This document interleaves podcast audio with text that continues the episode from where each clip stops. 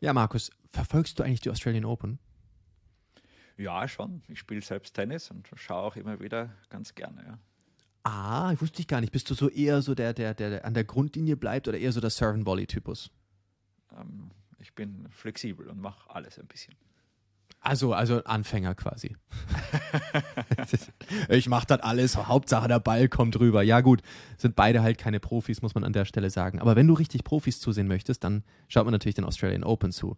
Und die Australian Open haben natürlich ein einziges Problem. Unglaublich viele Spiele, die passieren, vor allen Dingen in Australien. Das heißt, manchmal ein bisschen schwierig zu folgen. Aber da hilft der Sponsor für die Folge diese Woche. Denn der ist nicht nur der Sponsor von unserem großartigen Podcast, sondern ist auch der Hauptsponsor der Australian Open und wir reden von Kia. Und Kia hat gemeinsam mit Laola 1 und Moment den Kia Cosmos gestartet. Das ist fürs Metaverse ein eigener Space, in dem man genau das machen kann. Immer up to date bleiben zu den Australian Open, die neuesten äh, äh, äh, Übersichten über die Spiele, die Ergebnisse, exklusive Interviews und noch dazu Gewinnspiele, äh, an denen man teilnehmen kann. Was kann man denn da so gewinnen, Markus? Ja, zum Beispiel eine Meta Oculus. Mhm, mhm. Und man kann sich natürlich auch die verschiedensten Fahrzeuge der Marke Kia ansehen und unter anderem auch den Kia Sportage in 3D bewundern. Und wenn man natürlich Lust hat, ich kann es nur empfehlen, sich auch gleich eine Probefahrt ausmachen. Also absolut eine großartige Sache. Wenn du denkst, ja cool, das möchte ich auch machen, einfach in unseren Shownotes nachschauen und dort ist ein Link. Ja, und dann gute Fahrt.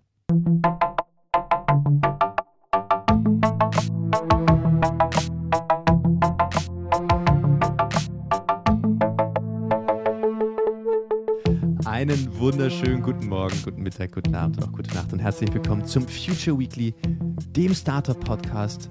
Ja, wie immer mit mir Daniel und wie immer mit dem Markus. Markus. Ja, Markus, Folge 243. Es ist mal wieder Zeit für ein Deep Dive.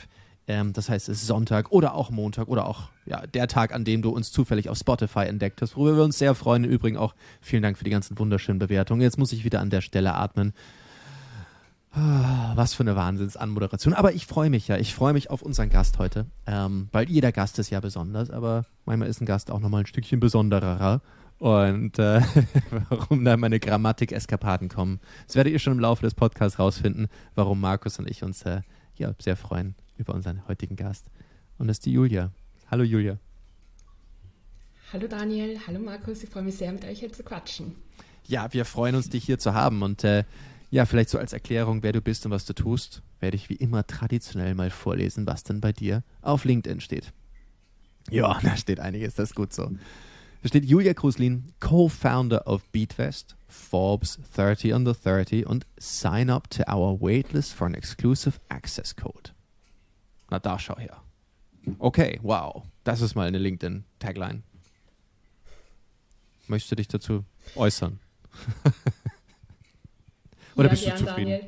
Tatsächlich ist mir in diesem Podcast jetzt gerade aufgefallen, dass die Tagline ja auch gar nicht mehr richtig ist. Wir haben nämlich seit gestern keine Waitlist mehr, sondern die App ist offen für alle zugänglich. Das heißt, komplett outdated. Ähm, ja, das muss man updaten. Aber sonst der Rest ist inhaltlich richtig. Ich, ich finde das ja grundsätzlich gar nicht schlecht, ja. wenn man nicht immer Zeit hat, die neueste Tagline auf LinkedIn zu haben. Das zeigt, dass man eigentlich Besseres zu tun hat, als auf LinkedIn rumzueiern. Ähm, aber, aber ja, spannende Ansage. Ähm, was sagst du einem Taxifahrer, wenn, wenn er oder sie dich fragt, was du beruflich machst? Meistens äh, frage ich den Taxifahrer zuerst, was er macht. Autofahren. Ähm, und was ihn so antreibt. Das finde ich immer, immer, ja, die machen meistens noch ganz interessante Sachen nebenher. Ist immer ganz spannend, ähm, wenn man Taxifahrer fragt, ähm, wie es ihnen so geht und was sie so machen. Ja, ich sage immer eher so, ja, so selbst irgendwas zum Unternehmen selber führen. Sage okay. ich eigentlich allen. ist auch ungefähr das Level, das meine Mama an Wissen hat. Okay, okay. Und, und, und wenn er dann sagt, okay, aber was für ein Unternehmen führst du so selbst? Was sagst du dann dem? Ja, dann sage ich, schau mal, es ist ganz, ganz wichtig, dass du dich um dein Geld kümmerst, auch in den heutigen Zeiten. Und wenn du nicht weißt, wie es geht, dann kannst du es bei uns lernen. Aha. Und wie lerne ich das jetzt bei euch? Genau, vielleicht hole ich mal ein bisschen aus. Ähm, wir, wir haben eben Beatwest aufgebaut, ist eine, App, ist eine App für Investmentanfänger speziell, aber auch für alle anderen Leute, die sich einfach ein solides Portfolio aufbauen wollen, wenn es ums Thema Investieren geht. Ähm, und wir helfen den Leuten eben vom ersten Schritt an. Also bei uns kann man sich anmelden, wenn man wirklich noch absolut gar keine Ahnung hat. Und man wird dann an die Hand genommen und auf dem Weg eben begleitet bis hin zum richtig soliden Investmentwissen. Und ja, das haben wir jetzt so das letzte Jahr gebaut, gelauncht und helfen damit schon einigen Leuten.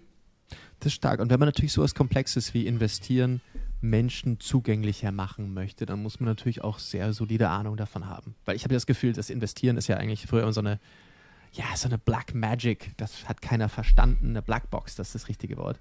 Und das plötzlich mehr Menschen zugänglich zu machen, das ist gar nicht mal so einfach. Äh, wo kommt das her?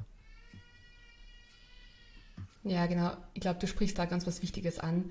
Und zwar, ähm, es ist eine Blackbox und es war früher noch viel mehr eine Blackbox, aber es wird immer wichtiger und deswegen ähm, beschäftigen sich ja auch immer mehr Menschen damit.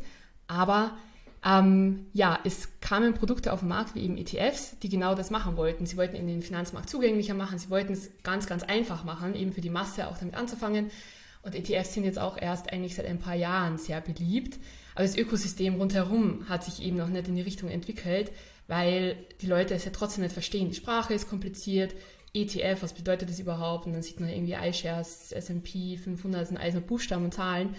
Ähm, und deswegen, der erste Schritt ist getan. Es ist viel leichter geworden, ähm, in Investieren zu starten, aber die Leute strugglen halt immer noch sehr stark damit. Und bei uns, ja, ist ganz wichtig, dass man das Wissen auch intern hat und ähm, Experte in dem Feld ist. Ich bin das bei uns tatsächlich nicht. Ähm, das ist aber bei uns auch, ähm, glaube ich, so ein bisschen ein USP. Und zwar, ähm, ja, also ich komme ja eigentlich gar nicht aus der Finanzbranche, habe davor in der Strategieberatung gearbeitet. Ich glaube, jede Industrie durchgemacht, außer Financial Services. Da habe ich mich immer also ein bisschen zurückgehalten ähm, und habe dann selbst eben erst vor ein paar Jahren mit dem Investieren gestartet und habe mich dann damit auseinandergesetzt. Und ich habe auch BWL studiert. Also ich wäre prädestiniert dafür gewesen, hier Julia, ähm, BWL-Absolventin, Bachelor, Master und Strategieberatung, solides Gehalt da muss man investieren. Wenn irgendjemand investiert, dann ist es halt diese, diese User-Persona, oder? Und ähm, habe dann angefangen und habe mal meine Freunde gefragt, hey, wie geht denn das eigentlich? Und dann haben die mir gesagt, ja, dann machst du hier die Seite auf und die Seite und dann suchst du hier nach der ISIN und dann gibst du die hier ein und dann vergleichst du das und ich habe gesagt, so, cool. Dann habe ich das mal gemacht und habe mir gedacht, ich habe BWL studiert, ich habe das alles verstanden, aber diese User Journey durchzumachen, da bricht, äh, bricht auch jeder davor ab. Und man kann, man kann aber nicht abbrechen, man muss es eigentlich machen. Wenn man sich halt die Rentenvorsorge anschaut, die jetzt besteht und mit der Inflation, müssen die Leute einfach was machen. Und genau, das ist so meine persönliche Story. Jetzt fragt man sich, Julia, wie kommt man da dazu, als Investmentanfänger so eine App zu launchen? Ich habe dann ein paar Monate später meine Mitgründerin kennengelernt. Und das ist die Sophie. Die Sophie hat ähm, zehn Jahre in der Finanzbranche ähm, verbracht. Die war im Investmentbanking und dann mehrere Jahre in der Finanzmarktaufsicht in England ähm, bei der FCA und in Amerika bei der SEC, bei denen die in Wolf of Wall Street ähm, ja, die, die, Good Cops sind. Und ähm, genau, und sie bringt eben dieses ganze inhaltliche Wissen rein. Und die Kombi macht es halt so ein bisschen aus, weil ich kann dann immer, also ich baue eben das Produkt gemeinsam mit den Nutzern, Nutzerinnen und habe diese Anfängerperspektive, die sonst dann noch niemand hat, weil die meisten Investmentplattformen wurden ja von Ex-Investmentbankern gebaut und die, man kann sich ja gar nicht vorstellen, wie weit weg die schon sind ähm, von, von wirklichen Anfängern. Ähm, und deswegen ist die Kombi cool, weil wir eben beide Perspektiven haben. Ja, super, super Erklärung und, und super Zugang auch dazu. Ähm, Markus, du hast gerade deinen Kopf in Richtung Denkerpose erhoben. Na, dann feuer mal los. Mich würde interessieren, grundsätzlich, wenn wir nach einem Schritt zurückgehen, also so ein bisschen auch in deine Kindheit und deine Jugend, ähm, wolltest du immer schon ein, ein, ein, Unternehmen gründen oder ist das, hattest du da andere Vorstellungen deiner Zukunft? Ja, das war tatsächlich gar nicht auf meinem Schirm.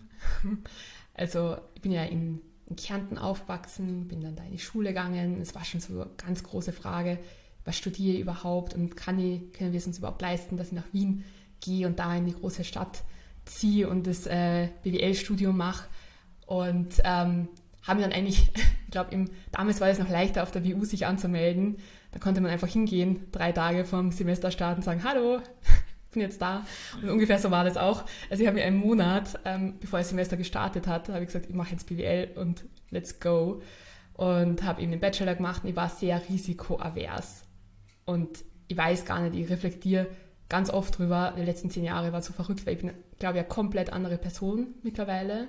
Und da gab es halt sehr viele ähm, ja, Sachen, die mich dabei unterstützt haben und mein Mindset auch geändert haben. Ich glaube, eins ist natürlich das ELP, können wir gleich nochmal ein bisschen drüber sprechen, und halt das Umfeld, das man dann hat. Aber genau, war auf jeden Fall nicht am Schirm und ich weiß noch, ich habe mal mit einem Freund gesprochen, dem Basti Rüter. Servus Basti, falls du es hörst. Und der war ja immer schon sehr entrepreneurial und hat schon irgendwie mit 20 sein Unternehmen gegründet und ich, ich habe gesagt, ich könnte das niemals machen, ich könnte es meiner Mama auch nicht sagen. Hier, dass ich jetzt einfach irgendwie selber was mache, wo man nicht wirklich weiß, dass man jedes Monat Gehalt hat. Ja. Und dann ja, jetzt mittlerweile könnte man nichts anderes mehr vorstellen. Ja, hat sich sehr, sehr, sehr stark gedreht. Genau. Und man, du, du bist an die WU gegangen und dann hast du studiert und gab es da einen Moment, wo du gesagt hast, okay, ähm, für dich ist es realer geworden, selbst ein Unternehmen zu gründen? Oder, okay, du hast schon angesprochen, du hast dich dann für das Entrepreneur Leadership Programm beworben und, und warst eben dann auch ein Jahr bei uns. Ähm, aber da, da, man bewirbt sich ja für das Entrepreneur Leadership Programm, wenn man schon irgendwie weiß, hey, das könnte spannend sein, mal selbst was zu gründen. Wo war dieser Funken, der bei dir ausgelöst wurde? Ja, das habe ich mich sehr oft schon gefragt. Und manche Leute suchen ja immer nach dem einen Trick, wie man das macht. Und ich glaube, es ist halt ein Prozess und umfasst mehrere Sachen eben. Alles, was du halt machst, jeder Schritt. Ich glaube, bei mir war es so, ich habe so diese Kombi so ein bisschen gemacht. Also der größte Schritt war definitiv, den SIMC zu machen. Also das Masterprogramm ähm, auf der WU, Strategy Innovation and Management äh, Control, weil das so die zwei Berufswege eigentlich fördert oder damals sehr stark gefördert hat. Und jetzt ist es noch ein bisschen breiter geworden. Aber damals war es Strategieberatung und Startups. Ist jetzt nicht so obvious, dass das zusammenpasst, aber ich würde mal sagen, die eine Hälfte hat äh, Beratung gemacht, die andere Hälfte Startups. Und ähm, ich habe beides gemacht jetzt mittlerweile. Also ich bin dann in die Beratung gegangen, aber habe in dem Studium eben sehr viel eben mit innovativeren Sachen zu tun gehabt und habe ähm, dann eher in Corporates eben Innovationsthemen vorangetrieben. Also bei der Rewe, bei Fissmann, dann auch in der Strategieberatung selbst, hauptsächlich Digitalprojekte gemacht. Und da baut man dann schon Sachen vom, von Scratch auf und irgendwann sieht man halt, dass diese Art der Arbeit einem sehr stark fällt und denkt sich halt so cool, ähm, bin ja dann auch so ein bisschen in die Startup-Szene reinkommen durch den Master und durch das ELP, das kann ich ja selber machen und ich glaube, das ist so der Prozess. Also wenn man Angst hat, dann sollte man sich das nächstbeste mit hoher Sicherheit suchen, das irgendwie in die Richtung Company Building geht. ja. Mhm. Und dieser Schritt dann aus der Strategieberatung ins, ins eigene Startup, wie war der für dich? Also erstens, es ist ja auch keine einfache Entscheidung, dann zu sagen, okay, da Strategieberatung, da hat man normalerweise auch ein sehr anständiges Gehalt, das heißt irgendwie auch einen Lebensstandard. Wo war der Punkt für dich, dass du sagst, okay, du du kündigst jetzt, du machst den Schritt raus aus der Beratung und, und ja, gründest dein eigenes Unternehmen.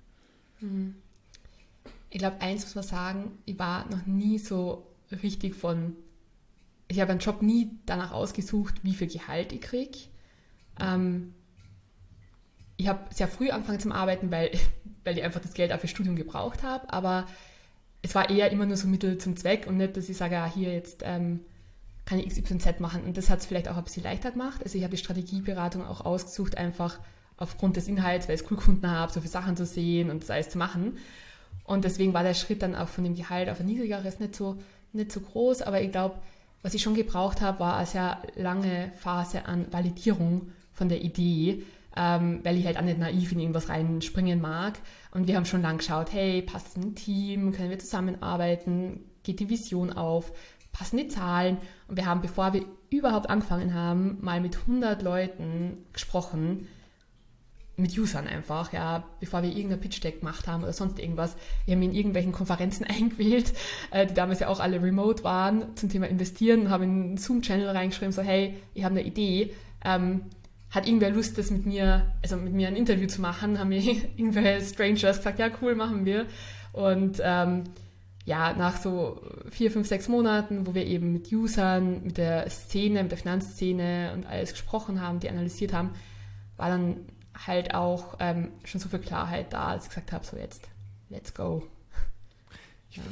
Ich, ich finde diesen Zugang überaus spannend, aber mich würde noch eine Sache noch vorher interessieren. Ich habe so das Gefühl, wenn man, wenn man sich so deine Vita anschaut, okay, Gymnasium, gesehen mit 1-0 abgeschlossen, okay, Respekt und dann an die WU und dann quasi noch den Simp Master und dann bei Austrian Startups gelandet und Strategieberatung. Es wirkt ja schon so, als hättest du bewusst oder unbewusst so einen Nordstern gehabt, irgendwas, wo du sagst, dort will ich hin, weil du hast so eine, wenn man eine Vita für eine Gründerin schreiben müsste oder Gründer, ähm, in den letzten Monaten oder letzten Jahren, dann hätte man bestimmt WU, Simp Master, Austrian Startups so als, als Karriereschritte. Wie ist das so entstanden? Wusstest du von vornherein, dass das so diese Richtung ist, die du gehen willst? Hast du etwas gesucht oder bist du einfach unbewusst etwas gefolgt? Nee, es war schon sehr unbewusst. Ähm, aber ich glaube, der Vorteil davon ist, ich habe schon sehr viel verschiedene Sachen gemacht und manchmal habe ich mich ja gefragt, so puh, ähm, wie schaut denn das aus? Irgendwie im Purchasing Department von Picon Kloppenburg und danach ähm, in einer Strategieberatung und was weiß ich. Also es hat irgendwie alles auch damals isoliert nicht so gut gepasst eigentlich. Ähm, aber jetzt im Nachhinein sage ich, das ist mein größter Vorteil und das differenziert mich schon von vielen, weil ich habe ja auch nochmal Full Stack Web Development gelernt, habe Kurse im Bereich Data Science gemacht und ich glaube, dieses holistische Bild, das ich einfach über ganz, ganz viele Industrien, Themenbereiche und Skillsets aufgebaut habe, ermöglicht es mir auch, dass ich halt in neue Bereiche reingehe, wie eben diesen Finanzsektor, wo ich halt absolut keine Ahnung gehabt habe und mich relativ schnell äh, zurechtfinde, beziehungsweise dann eben Sachen connecten kann, die dann irgendwie passen. Deswegen, es war gar nicht ähm, geplant und ich weiß auch noch genau, wie ich mich für den Simk entschieden habe. Also ich war damals in so einer ganz kleinen Strategieberatung in Wien und bin im, im Auto gesessen mit meinem Chef und dann habe ich eine E-Mail gekriegt, da stand hier Simk Master. Ich glaube, es war auch noch einer der ersten Jahrgänge und was sind die Berufsziele, Strategieberatung? Ja, passt, da bewerbe ich mich mal. und so war das. Also, ähm, ich glaube, ich war immer sehr offen und sehr neugierig und das ist, glaube ich, das, ja, was mir dahin geführt hat. Ich wäre bei einer Sache sehr neugierig, ähm, weil ich fand es auch immer spannend, verschiedenste Sachen auszuprobieren und ich glaube, ich habe auch so meine Karriere so sehr unbewusst gebaut. Und wenn ich es heutzutage erzähle, sagen Leute, ja, es hat ja total Sinn gemacht, dass du es so gemacht hast. Und total. Und ich denke mir, ja, ja, klar, wenn ich es so, aber da habe ich keine Ahnung gehabt. Und ich hatte aber oft das, dass ich bei verschiedenen Karriereschritten immer, ich mich bei verschiedensten Etappen immer ganz wohl gefühlt habe, aber immer irgendwie gemerkt habe, dass ich doch nicht so ganz dort reinpasse, dass man immer so ein bisschen anders ist als die anderen oder anders getrieben ist als die anderen. Und ich konnte das halt immer sehr schwer in Kontext setzen. Hattest du auch so ein Gefühl? Das ist eine interessante Frage. Ähm, ja, ich habe immer Spaß gehabt und jetzt merke ich das erste Mal, das ist halt wirklich genau das, was ich machen will. Und ich weiß ja noch in der Strategieberatung hat mir mal einer meiner Chefs gesagt, Julia, wir hatten so einen Test gemacht, ähm, so einen blöden Test, wo man auf ein Bild drauf schaut und dann sehen die, die Kreativen eher X und die Analytischen eher Y. Und der ist halt durch die ganze Firma gelaufen, hat jedem dieses Bild gezeigt. Und dann habe hab ich halt gesagt, ja, ich weiß nicht mehr, was das war, irgendwie, ob der Schnürsenkel weiß oder, oder gelb ist oder so. Und er ist so halb ausgeflippt, er so, endlich, endlich habe ich wen gefunden, der eben das sieht, was ich sehe, weil der war auch eher der Kreative. Und er hat gesagt, Julia, du musst eigentlich irgendwie Grafikdesign machen oder irgend sowas. Und das, das war, glaube ich, so ein Trigger-Moment, wo ich gesagt habe, na, vielleicht, ähm, vielleicht bin ich doch anders als die anderen Strategieberater, die halt jede ähm, Fußzeile sehen und jeden Fehler in der Fußzeile, was ich halt einfach, ich, ich habe es gelernt dort, aber es ist nicht in meiner Natur, dass ich da reingehe und das sofort sehe, ja. Mhm. Ich finde ich find, ich find das interessant. Also, ja, ähnliche, ähnliche Experience. Ja, und dann natürlich Simpmaster. Mich würde einfach mal interessieren, wenn man sich anschaut, wer da alles in den letzten Jahren war. Wenn man die alle sammeln würde, ähm, dann ist erstaunlich, was für einen Impact in unserem Ökosystem erzeugt haben. Ja, dann hast du natürlich noch einen sehr interessanten Karriereschritt gemacht, den ich unseren Hörern und Hörern nicht vorenthalten möchte. Du bist zum Austrian Startups ELP gekommen und spezifisch zu welchem Team? Was war so deine Funktion innerhalb dessen? Daniel. ich frage das jetzt eine Suggestivfrage. Natürlich weiß ich das. Ich wollte das jetzt von dir hören, so aus dramatischen Gründen. Kannst du dich nicht mehr erinnern? Natürlich kann ich mich ja. erinnern. Vor langer Zeit. Nö, also ich habe ja bei euch angefangen, ähm, diesen Podcast Richtig. zu schneiden. I know. Ja. Ich finde das, ich finde das so wild. Natürlich weiß ich das, aber ich fand das so irre, dass du, wenn man denkt, vor, vor, vor einiger Zeit warst du Teil unseres Podcast-Teams und jetzt bist du zu Gast bei uns und bist quasi der erste ähm, Alumni unseres Podcast-Teams, die als Gast wieder zurückkommen. Das ist das, was, was mich und auch sicher Markus genauso einfach irre freut, weil das ist ja die Idee, wenn man sozusagen so etwas baut und macht und tut, dass die Leute dann losgehen und gründen und coole Dinge machen. Und wenn dann noch jemand zurückkommt, um davon zu erzählen, holy shit, das ist richtig cool. Ähm, und man muss auch dazu erzählen, als wir uns vorhin getroffen haben, ich fand das ja auch ganz lustig, dir nochmal ein Briefing zu geben, weil, hey, du weißt wahrscheinlich mehr über den Podcast, wie der funktioniert, als ich. Ähm, und das ist natürlich dann ziemlich lustig. ähm, aber ja, großer Schritt. Und dann hast du erzählt, dass du eigentlich so während des Podcasts dann eigentlich schon ja, stark so in Richtung Beatwest gegangen bist und dann eigentlich auch schon angefangen hast zu grübeln. Und erzähl uns mal ein bisschen darüber. Also sozusagen, dann warst du im ELP-Programm, hast so ein paar Dinge dort mitgenommen und dann war aber sozusagen für dich der nächstlogische Schritt. Jetzt muss ich gründen. Ja, genau. Ich glaube, es war perfektes Timing damals und eher Zufall, ähm, dass Beat West und das ELP zusammengefallen sind. Also ich war auf jeden Fall eher diesem Entrepreneurial Spirit und schon eben diesem Thema ausgesetzt und ähm, war natürlich offen für, dafür, aber es war jetzt nicht so sehr verkrampft im ELP gesagt habe, "Boah, ich brauche jetzt eine Idee und unbedingt muss ich an was arbeiten, sondern ähm, man kann ja im ELP so ein bisschen Teams unterstützen ähm, und intern Sachen vorantreiben oder an den eigenen Sachen arbeiten.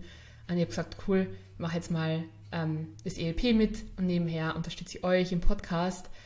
Und dann kam das zweite Semester und dann war so die Frage, man kann jetzt shiften, man kann an der eigenen Idee arbeiten und es war gar nicht so obvious für mich. Also vielleicht auch so ein bisschen, wollte ich euch auch weiter unterstützen, aber ich habe echt schon auch überlegt, soll ich das, soll ich Beat West überhaupt ins EEP reinziehen und daran arbeiten? Ist es schon weit genug?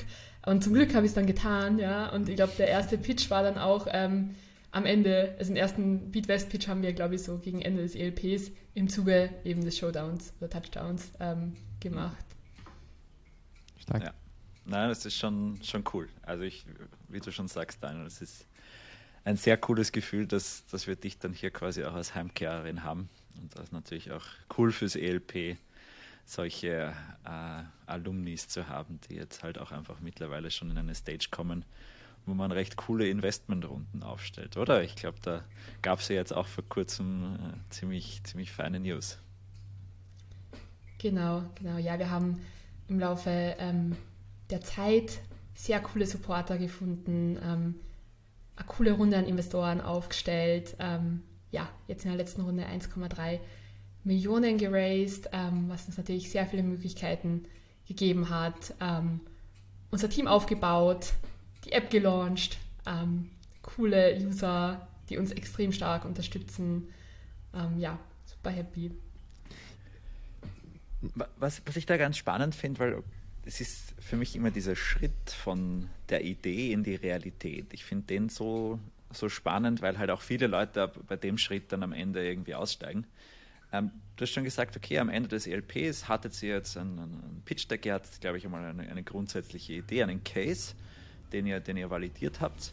Ähm, was habt ihr dann gemacht? Ich, ich, ich, kann mich erinnern, ihr wart dann ganz spezifisch auch auf der Suche nach Leuten, die, die mit euch so eine erste Investmentrunde machen können und dabei ist ja auch ein, ein, ein, ein durchaus bekannter Name dann in der österreichischen Startup-Szene zu euch gekommen. Wie, wie war der Prozess dahin? Genau, also die erste Runde war natürlich ähm, sehr, sehr cool aus ja, der Sicht, dass man eben die Konfidenz hat, auch externes Kapital, aber auch externen Support zu haben. Wir haben da den Maximilian Teilenthal, den Gründer von N26, dazu äh, geholt und APX, das ist der Fund von Axel Springer und Porsche. Und genau, das war damals noch sehr stark in der Pitch Deck Visionsphase, ähm, wo wir eigentlich ähm, grundsätzlich noch nur die Idee hatten, das Problem im Markt gesehen haben und gesagt haben, wir wollen da was machen. Ähm, das war, war sehr, sehr frühes Early Stage Investment an der Stelle. Und erst danach ging es dann halt wirklich dran, das alles auszuformulieren und konkreter zu machen, ja, und auch wirklich dann zu zeigen, wie die App wie die App ausschaut. Sag mal, Julia, als, weil ich, ich kann mich erinnern, als ihr, als ihr im ELP wart, dann, dann haben wir, glaube ich, ein, zwei Calls noch gehabt zum Thema Pitch Deck. Ähm, und dann relativ, ich weiß nicht, ob es schon da war oder relativ zeitnah, habt ihr den, den Max Teilenthal an Bord bekommen. Und das ist natürlich jemand, das ist ja nicht irgendjemand, der halt nicht weiß, was er macht, sondern das ist jemand, der wahrscheinlich am Tag Dutzende Pitch-Decks vor die Nase gelegt bekommt. Und er ist so einer der Rockstars unseres europäischen Ökosystems, also einer der N26-Gründer.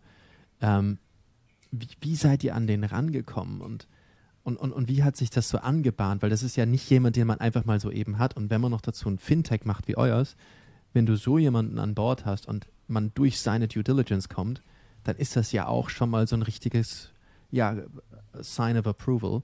Erzähl uns mal ein bisschen davon. Da wäre ich sehr neugierig, wie sich das so entwickelt hat.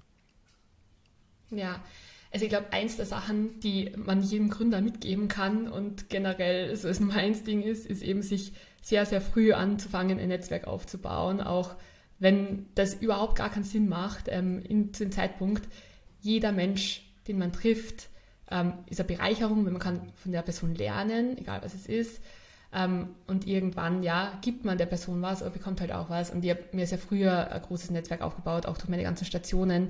Und dadurch haben wir eben in die Startup-Welt, aber auch in die traditionelle Finanzwelt ähm, eigentlich mittlerweile über zwei Ecken Zugang zu fast jedem. Ähm, das ist der Trick, den man ähm, befolgen sollte. Früh einfach ähm, auf Startup-Events gehen. Austrian Startups ist ja auch ein, äh, ein, guter Facilitator dafür in Österreich oder der größte und beste. Ähm, und da ist ja auch dieses Jahr das große, große Event, ähm, ja. wo es auch die Möglichkeit gibt, sehr coole Menschen kennenzulernen. Ähm, muss, muss man auf jeden Fall vorbeischauen. Ähm, und ja, ich meine, so kamen wir halt in Kontakt und dann die Frage zum, zum Pitch Deck. Ich glaube, ich muss dich kurz unterbrechen. Schon, Entschuldige. Ja? Du hast den halt beinhart einfach irgendwo kennengelernt und dann einfach mal angequatscht und mit dem geredet und dann vernetzt und dann so. So richtig so trocken kalt. Ja, genau. Es ist ein Startup-Event. Ja, aber ich, ich muss mal ja ganz kurz sagen, ich meine, du sagst es mal so eben, aber die meisten Leute scheißen sich ja an, so eine Person anzusprechen. Und die meisten Leute haben dann aber auch irgendwas total Langweiliges, was sie sagen. Was hast denn du dem gesagt? Daniel, ich habe keine Ahnung, was ich gesagt habe. Aber ich kann Pitch. dir nur sagen, ich kann dir nur sagen, die meisten Leute scheißen sich vor allem ja. an. Und deswegen ähm, gründen die meisten Leute auch kein Unternehmen. Und das ist halt, glaube ich, also eins der Sachen. Mut man braucht Mut und man muss sich echt immer denken, und das ist eins der Sachen, die auch abgelegt habe, seitdem wir angefangen haben, was die anderen Leute denken, musste so egal sein. So und die sind auch, die sind, die werden, es ist wurscht, es ist so egal, die Leute kümmern sich um ihre eigenen Sachen am allermeisten und du interessierst die ja auch eigentlich gar nicht. Vielleicht mal kurz, zwei, drei Minuten, dass man, aber in Wirklichkeit, just do whatever you want, sage ich da. Aber, aber diesen Moment genau. muss man mal kurz so einfach, einfach, einfach, einfach zelebrieren, weil ich sehe das ja genauso, weil ich habe das Gefühl, immer die meisten Leute, für, für mich ist das Interessante zwischen den, ich würde total gern und ich mache. Und die meisten Leute machen nicht, weil sie glauben, sie müssen den perfekten Pitch haben. Sie müssen das perfekte Produkt haben. Sie müssen die perfekte Eröffnungsline haben. Hey, ich habe mal jemanden angepitcht, so bin ich zum Fernsehen gekommen und ich war so nervös, ich habe dem CEO, der mich damals angepitcht hat, fast vor die Füße gekotzt, weil ich so nervös war. Ich bin hingegangen und am Weg dorthin habe ich gedacht, oh Gott, ist mir schlecht. Und habe ich, glaube ich, gesagt, ihr macht da die Sendung und die würde ich gern moderieren. Und die 50, es war eine 50% Chance, dass ich kotzen würde, weil ich so nervös war. Hätte ich das aber nicht gemacht, hätte ich, glaube ich, nie in meinem Leben moderiert. Und hätte ich ihm auf die Füße gekotzt, dann wäre es ein ziemlich schlechter Pitch gewesen. Ich wäre auch in seiner Erinnerung geblieben. Pitch wäre mies gewesen. Aber ich hatte mir immer gedacht, was, warum habe ich es nicht gemacht? Und ich finde lieber machen und ja. scheitern als, das finde ich cool. Das gefällt mir. Und der Trick, Daniel, der Trick ist tatsächlich, gar nicht so lange drüber nachzudenken, dass einem schlecht wird, sondern gar nicht drüber nachzudenken einfach und einfach hingehen. Also ich habe da zwei Beispiele. Wir waren bei EU-Startups und da war der, der Co-Founder von Silch, das ist so eine UK-Plattform, die ultra schnell gewachsen ist.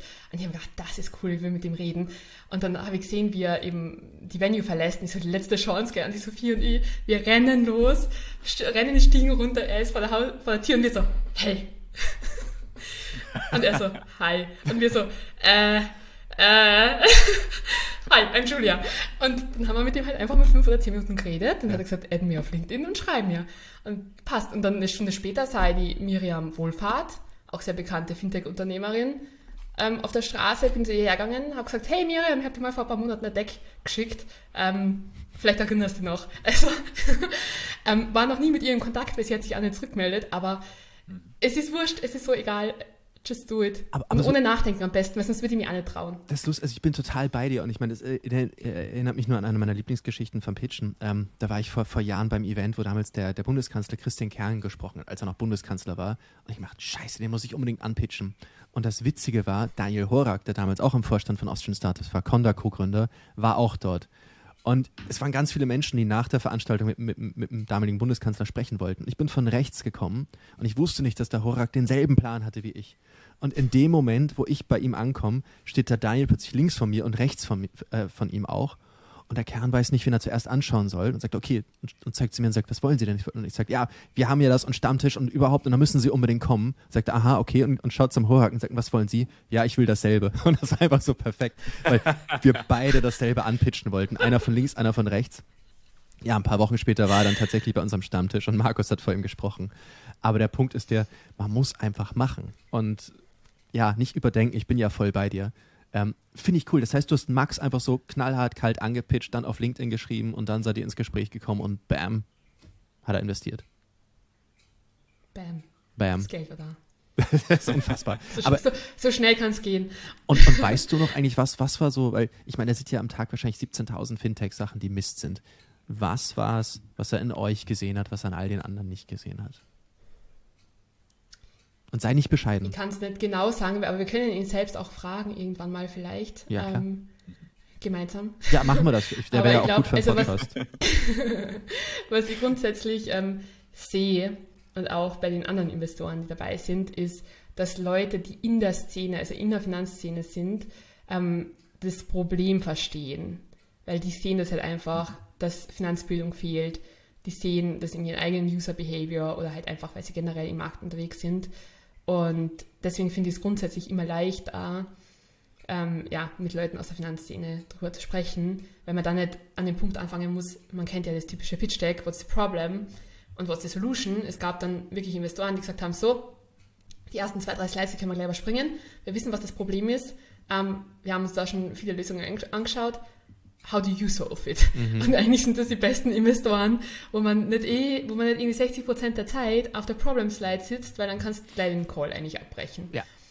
Muss ich ganz kurz einhaken. Ich sage auch all den Leuten, mit denen ich arbeiten darf, um Gottes Willen verschwende nicht viel Zeit, über das Problem zu reden. Wenn du, wenn du das Problem länger als 30 Sekunden erklären musst, dann ist das Problem wohl nicht relevant. Das ist ganz, ganz einfach. Also ich finde das, das super. Stimmt. Erklär mir, wie du es löst. Ja, ich finde beides, beide Sichten, also es ist nicht relevant, das sage ich auch ganz, ganz ähm, wichtiges Thema, dass man halt wirklich ein richtiges Problem löst. Oder die Investoren sehen es halt auch nicht so, weil das sind ja doch einfach auch Menschen, haben ihre eigene Realität. Und jetzt bei uns zum Beispiel, ähm, sehr gutes Beispiel, Investoren sind ja, wenn man sich so die, die Stufen der Investment-Evolution anschaut, sind die ja so unter den, den krassesten Investoren. Ja, die investieren in Early-Stage-Companies, Einzeltitel, super early, super high risk. Und dann gehst du zu denen, die haben alles, checken alles, und sagst du denen so, hey, es gibt Leute auf dieser Welt, die wissen nicht, wie man in einen ETF investiert. Und dann sagen die so, well, das glaube ich jetzt erstmal nicht. Und die dann dahin zu bringen, dass sie sich, also weil sie ja selbst so eine eigene Realität haben, dahin zu bringen, auch den Kunden zu verstehen, ähm, ist manchmal auch schwierig. Und ich glaube, das gibt es bei vielen Business Models, die vielleicht komplex sind oder eher außergewöhnlich, wo es halt einfach nicht so viele Vorreiter gibt, andere Player, mit denen man verglichen werden kann. Ähm, ja, Habt ihr das mal geschafft, dass ihr einen Investor überzeugt von dem Problem? Oder sind alle eure Investoren so, dass sie das Problem sofort verstanden haben? Nee, es ist spannend. Es sind tatsächlich ein paar, es ist ein paar Mal passiert, dass wir mit Leuten geredet haben und sie waren sehr kritisch. Und dann vier Monate später, es waren immer drei oder vier Monate später, haben sie E-Mail geschrieben, haben gesagt, ich habe noch mal drüber nachgedacht. Ganz kurz. ähm, ich glaube, es ist echt ein Issue hier am Markt und da konnten wir tatsächlich auch noch ja, jemanden überzeugen, dann auch zu investieren, aber erst nach längerer ähm, ja, Überlegungsphase.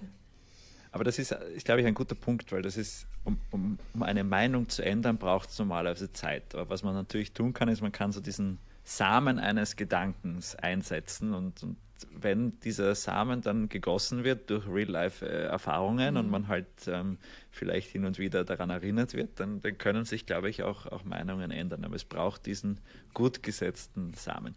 Mich würde interessieren, jetzt habt ihr da einen großen Namen als, als, als ganz Early Investor gehabt, der hat euch damit sicher signalisiert, hey, ihr könnt das, da ist ein gewisses Vertrauen da.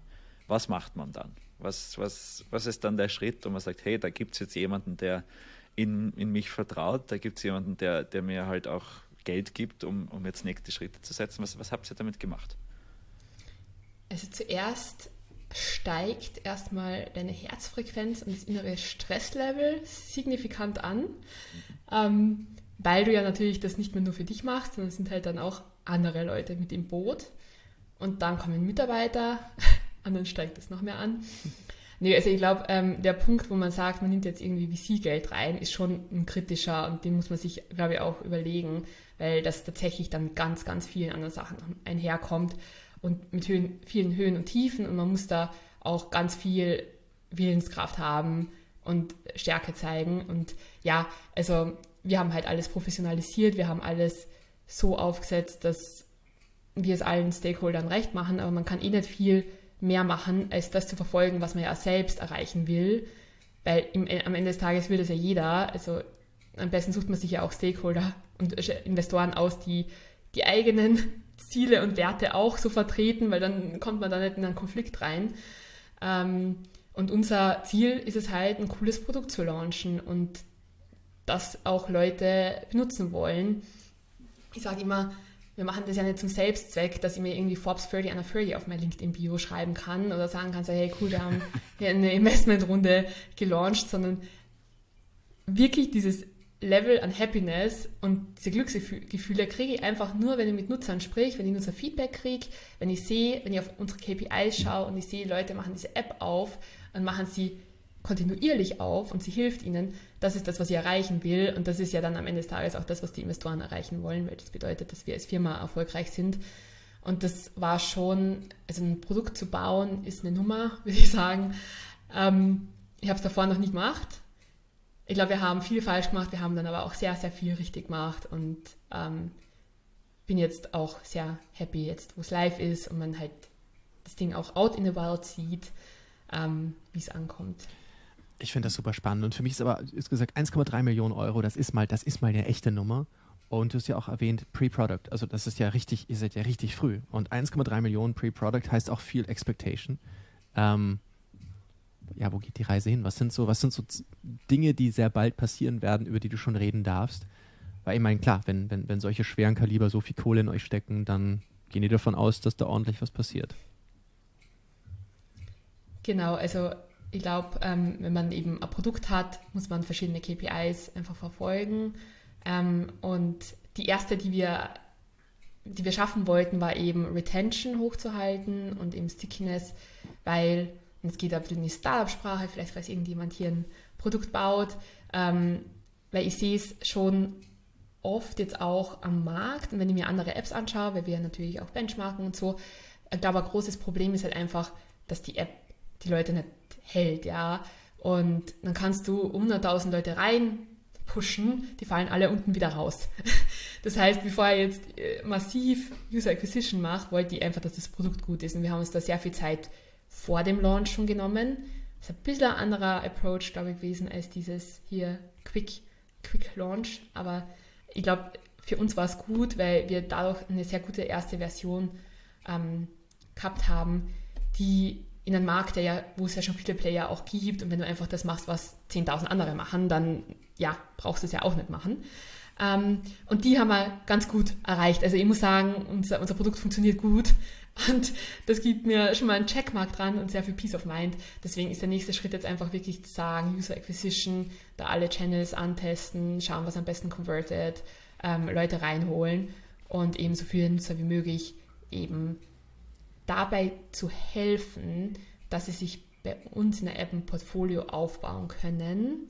Das ist das große Ziel, weil auch wieder die App ist ja kein Selbstzweck, sondern App ist da, damit Leute sinnvoll investieren können, sinnvolle Portfolios haben.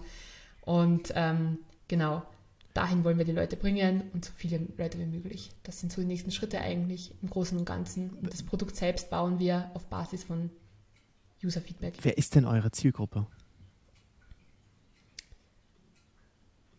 Das ist eine Frage, die ist, wird uns immer wieder gestellt und ich weigere mich, da den Startup-Approach zu fahren, weil ich sage mittlerweile eigentlich fast, wir sind so wie Palmolive, jeder muss Haare waschen und jeder muss investieren. Ähm, ist Palmolive überhaupt ein Haarshampoo oder ein Duschgel? Ich habe keine Ahnung. Aber. okay, das heißt, du sagst World Dominance. Jeder braucht euch. World Dominance. Nö, also das, wir werden das immer gefragt und dann sage ich, Leute, kommt mal mit zu einem Investment-Dinner. Da hast du wirklich alle möglichen Leute dabei, weil einfach Altersvorsorge so ein wichtiges Thema ist, das alle betrifft. Wir bauen ja eine, eine App, mit der man nicht tradet, was ja jetzt am Markt sehr stark passiert ist die letzten zwei, zwei Jahre, wo viele Leute auch Geld verloren haben, sondern wir bauen eine App, wo Leute wirklich solide, unter Anführungszeichen langweilige ETFs-Portfolio aufbauen, mit denen sie aber dann auch kein Herzkaschball kriegen, ähm, wenn das Ganze 40% einbricht, weil das einfach sehr unwahrscheinlich ist. Ähm, und warum machen die Leute das? Ähm, damit sie eben vorsorgen, ja, und ihr Geld halt sinnvoll anlegen, einfach um auch die Rentenlücke später zu schließen. Und das ist halt etwas, das betrifft halt wirklich jeden. Und unser, besonders in Deutschland, ist ja das soziale System jetzt so gebaut, dass das immer, immer schlimmer wird. Früher gab es sechs Leute, die auf den Rentner eingezahlt haben, jetzt sind es 1, irgendwas. Ähm, also ihr könnt euch schon vorstellen, es wird schwierig. Und deswegen, aber grundsätzlich ähm, unsere Zielgruppe, um sie zu beantworten, die meisten Leute sind zwischen 25 und 35, haben irgendwas studiert. Ähm, Viele haben auch BWL studiert. Ähm, das wird uns oft nicht, also das verwundert auch viele Leute, dass wir ganz viele BWLer auch haben. Ähm, die kommen dann zu uns und sagen so, hey Julia, ich bin so happy, ich habe so Bits and Pieces of Wissen gehabt, ähm, aber ich habe es nicht in Kontext stellen können. Ich habe mich nie richtig informiert gefühlt, habe immer gedacht, ich verstehe einen Teil, aber einen großen Teil nicht. Und jetzt, nachdem ich das bei euch durchgemacht habe, habe ich extrem viel Selbstbewusstsein aufgebaut und weiß, dass ich ready bin. Und das ist, das ist etwas, wo wir sehr stark helfen, wenn man so ein bisschen Wissen hat. Und dann gibt es halt die Zielgruppe, die sagt, hey, ich habe gar keine Ahnung. Gar keine Ahnung. Und bei euch ist es das erste Mal wirklich leicht und in sehr kleinteiligen Teilen erklärt, weil unsere App ja so aufgebaut ist, dass du in dreiminütigen Modulen, egal wo du bist, ähm, einfach mal so ein bisschen lernen kannst. Ja. Sehr cool. Bevor wir zu unserer Quickfire Round kommen, würde ich noch gerne ein bisschen einen, einen Ausblick auch mit dir machen, weil ein, ein Venture Case, ein Investment Case hat ja, ist irgendwie auch immer ein, ein Wettlauf gegen die Zeit, wo man sagt, okay, man ähm, hat jetzt einen gewissen Runway, ein gewisses Geld, was man ähm, nutzen kann, um gewisse Ziele zu erreichen und diese Ziele empowern dann eine, eine weitere Investmentrunde. Was, was was ist euer Runway und was, was wisst ihr auch, müsst ihr erreichen, damit ihr den nächsten Schritt machen könnt? Ja, also Markus, den, den Runway den kann ich natürlich nicht verraten, aber worth a try.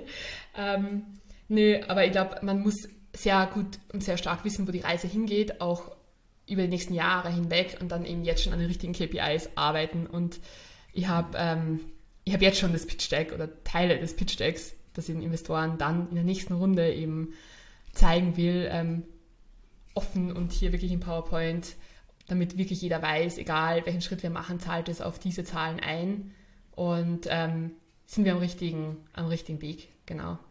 Deswegen Interesting. Sehr diplomatisch, aber I see, ja.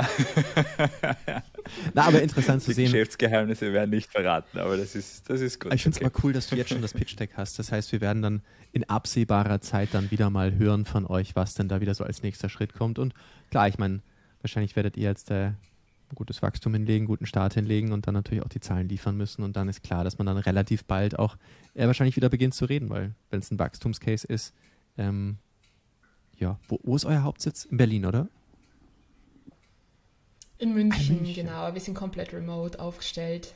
Ja, wir haben eine Remote Company. Ah ja, München ist ja auch schon das neue Berlin, wie man gelesen hat. Hat ja letzte Woche scheinbar Berlin überholt, was auch immer das mhm. heißt. Das ist auch okay. Hier in Berlin werden ja Kinderwegen angezündet, wenn sie von der falschen Brand sind. Also verstehe ich, dass man nach München geht. Aber es ist eine andere Story. Habe ich aber nicht mehr gehört. Da werden nicht nur Porsche zerkratzt, wo man sagt, okay, das finde ich echt scheiße. Aber scheinbar, wenn du halt die etwas hoherwertigeren Kinderwegen hast, dann werden die dir auch mal im Hausflur angezündet, weil du bist ein gemeiner Bonze, der den gemeinen Staat finanziert oder so ein Scheiß. Wenn du einen Kinderwagen anzündest, bist du ein echter Assi. Muss man einfach so sagen. Anyway, ähm, ja, das heißt, wir werden wahrscheinlich. Stimmt. Ja, stell dir mal vor, also ganz ehrlich, wenn ich rauskommen würde und jemand hätte unseren Kinderwagen angezündet, dann würde ich, glaube ich, also, pff, ich weiß nicht, zum Mörder werden, wenn ich da irgendeinen Typen erwische, der meinen Kinderwagen anzündet. Den. Nee, da bin ich ganz schlecht. Dann. Daniel. Ja, Okay, du solltest dich von Berlin auf jeden Fall fernhalten. definitiv. Und Berlin soll sich von mir fernhalten hier. just saying, just saying. Komm hier mir nicht mit deinem Ick und so. Nein, Spaß, ich finde ja Berlin klasse.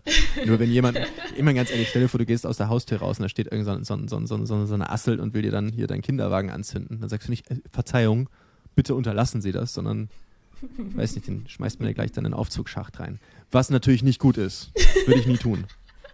So, anyway. da- Niemals, Daniel. Niemals, niemals. Jetzt sind wir ein bisschen abgewichen, aber ich finde das natürlich Kratzen wir die Kurve ja, wieder? schön, dass ihr in München sitzt, wo euch sowas nicht passiert. München heißt natürlich aber auch eine anständige Burnrate. Das heißt, wir sind da mal gespannt, was mit euch passiert.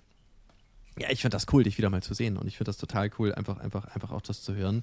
Und ich finde es auch spannend, wenn ich nochmal so ein bisschen Revue passieren lasse, worüber wir die letzte Stunde gesprochen haben, dass es eigentlich immer darum geht, die Opportunity zu packen, egal wie klein sie ist, und einfach machen. Und dann einfach im, dann im Nachhinein die Sachen gerade zu ziehen. Markus erhebt den Zeigefinger, das heißt, da hat er noch was Kluges. Ja.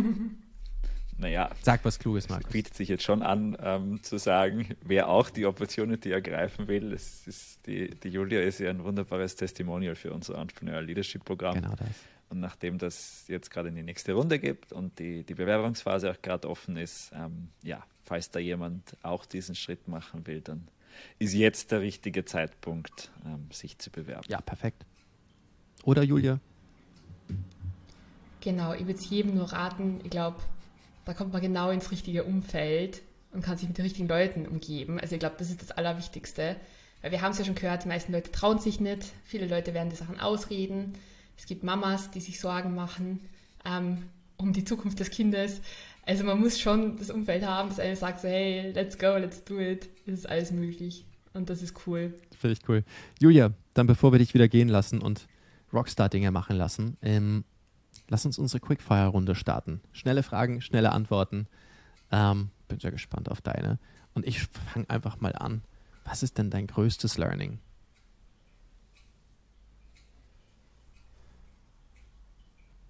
Quick war die Ansage. Ja, Ähm, lerne dich selbst gut kennen, bevor du gründest. cool. Was ist dein bester Lifehack? Das habe ich heute gelesen und heute, seit heute habe ich einen Begriff dafür und zwar Opposite Worlds. Ähm, als Gründerin habe ich versucht, mir ein Hobby zu suchen, das komplett andere, also was komplett was anderes ist als das, was man den ganzen Tag macht, was eben Strategizen und Denken und Leute führen ist. Und ich habe vor einiger Zeit mit DJing angefangen, weil ich gesagt habe, da bin ich mit allen Sinnen komplett drin. Und ähm, Heute habe ich gelesen, dass die meisten Leute, die in, in High-Performing-Umfeldern sind, sich eben Opposite Worlds in der, in der Freizeit suchen, also irgendwas, was sie halt komplett aus, was komplett was anderes ist. Ähm, und jetzt nicht unbedingt irgendwie noch ein Buch lesen, das wieder über Startups ist, sondern äh, Tango tanzen gehen, surfen, DJen, I don't know, you name it. Cool. Ich finde das super. Hast du eine Buchempfehlung dennoch? Ah, ich bin ja, ich poste ja immer wieder über Bücher, also follow me on LinkedIn for any recommendations. Ja, und hast du jetzt akut eine, so in der Kalenderwoche, weiß ich nicht was. Bull. ähm, ja, ich habe tatsächlich, ich, ich habe so viele gelesen in letzter Zeit, richtig viele. Ich muss wirklich mal wieder einen LinkedIn-Post machen. Und das letzte hat tatsächlich, ähm, warte mal, wie, also, ich, weil ich so viele gelesen habe, ähm, fällt mir der Titel nicht ein. Aber es gibt ein richtig cooles Buch und das ist so das Gute im Menschen, aber ich weiß gerade nicht, wie es heißt. Ähm, m- müsste man googeln. Okay. Das ist neu, das beschreibt das Gute im Menschen und das finde ich gut. Und das war übrigens auch eine super Tagline zu sagen, okay, folgt ihr einfach mal auf LinkedIn, wenn du gute Büchertipps haben möchtest. Das ist auch fair, also always be closing, finde ich cool. Markus. Ist, vielleicht sollte ich jetzt in meine Tagline reinschreiben, Follow for Book. Recommendations. okay. Ähm, was ist dein Lieblingsprodukt, Julia? Mein Lieblingsprodukt ist mein Dyson. Was für ein Dyson? Sehr uninspirierend. Was für ein Dyson hast du? Der Dyson, der die Haare schön macht, der Airwrap. Ja, weil man hat ja sehr wenig Zeit. Sehr wenig Zeit, also es ist kein Staubsauger, sondern. Ich, ich habe an den Staubsauger gedacht. Wir haben Staubsauger. Ich gedacht, okay. Nee, geil. Ah, okay. Ciao. Nee, das ist mein Lieblingsprodukt. Da braucht man fünf Minuten und man fühlt sich halbwegs wohl und das muss reichen für den ganzen Tag. Ich, dachte, du meinst einen Staubsauger. Ich dachte, was, was war jetzt ein Staubsauger gut? Ja, aber okay, ist auch blöd, wenn man natürlich ursprünglich eine, eine Staubsaugermarke hatte. Okay, verstanden. Ja, und, und was, ist, was ist dein Lieblingsschimpfwort? Wenn du so richtig böse die große Zehe an der Klotür stößt, nachts um halb drei.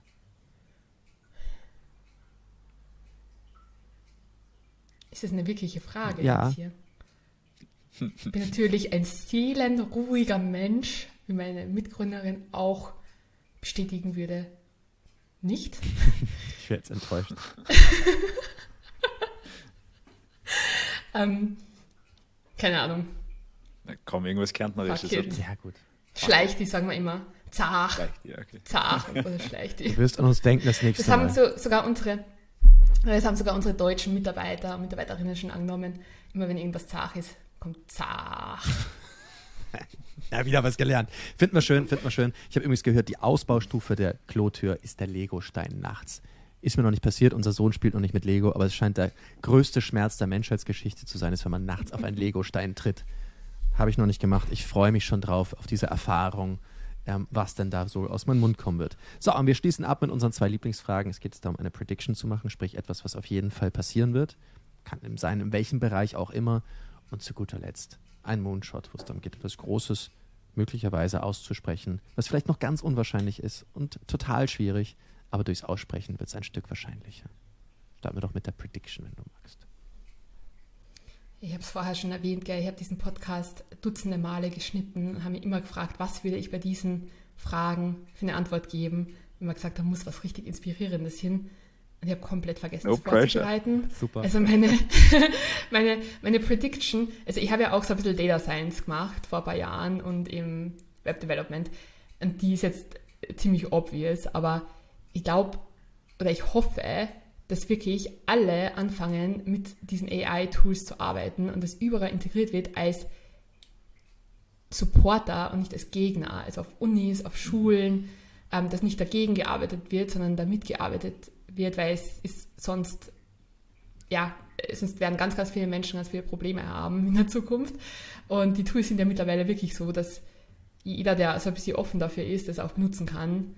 Ähm, ja, und nicht nur ChatGPT, sondern auch die ganzen anderen Dutzenden Tools, über die ähm, die Leute noch gar nicht Bescheid wissen. Ja. Sehr smart. Und deine, äh, dein Moonshot? Mein Moonshot ist. Mein Moonshot ist, okay, das ist vielleicht schon tatsächlich ein Moonshot. Also in Österreich und in Deutschland investieren ja nur zwischen, je nachdem wie die Zahlen sind, 14 und 17 Prozent. Und mein Moonshot ist, dass diese Zahl auf amerikanische Höhen steigen wird. Und in Amerika ist es 55 Prozent. Und da müssen wir hin. Das ist der Moonshot. Stark. Das ist ein guter Moonshot. Finden wir gut. Cool. Julia, das- Markus setzt noch an. Ich, mö also ich, ich möchte noch den Buchtitel nachliefern. Ich glaube, es heißt im Grunde gut, oder? Ja, Markus, das ist es. Und das ist tatsächlich auch ein Buch, die, Buch, das ich normalerweise nicht so lesen würde. Das hat mir mein Bruder zu Weihnachten geschenkt. Ich lese normalerweise immer nur Startup-bezogene Bücher. Ähm, und das, das ist definitiv ähm, ja, eine richtig coole Abwechslung gewesen. Und ein Startup-Buch, das kennt zwar jeder, aber das, was wirklich absolut jeder auch bei uns in der Firma lesen muss, ist der Mom-Test. Ähm, und da reichen auch die ersten 55 Seiten. Und das verändert alles. Ähm, genau, deswegen jeder Mensch, der irgendwas mit Startups oder Usern zu tun hat, der Mom-Test. Schön. Jetzt haben wir doch zwei Buchtipps auf einmal bekommen. Das ist doch fantastisch. Julia, Nee, es war uns eine Freude, dich dabei zu haben. Ähm, vielen, vielen Dank. Ich bin gespannt, was alles noch so bei euch passieren wird. Das ist die Stelle, wo du auch was sagst. Danke, Daniel. Ich freue mich. Ja, wir uns auch. Ich bin dabei. Das ist cool. Das, das ist cool. Nein, ich freue mich. Nee, und, und, und, ganz ehrlich, ich würde sagen, nach der nächsten großen Runde reden wir auch nochmal. Ähm, ich wäre einfach sehr neugierig, wann das ist. Und ich würde dann auch gern nochmal zurückreflektieren, weil es sind einfach interessant, dass du mal einen Podcast geschnitten hast. Jetzt bist du im Podcast, habe gerade 1,3 Millionen Pre-Product geraced. No pressure, aber ich glaube, da kommt ganz viel Cooles.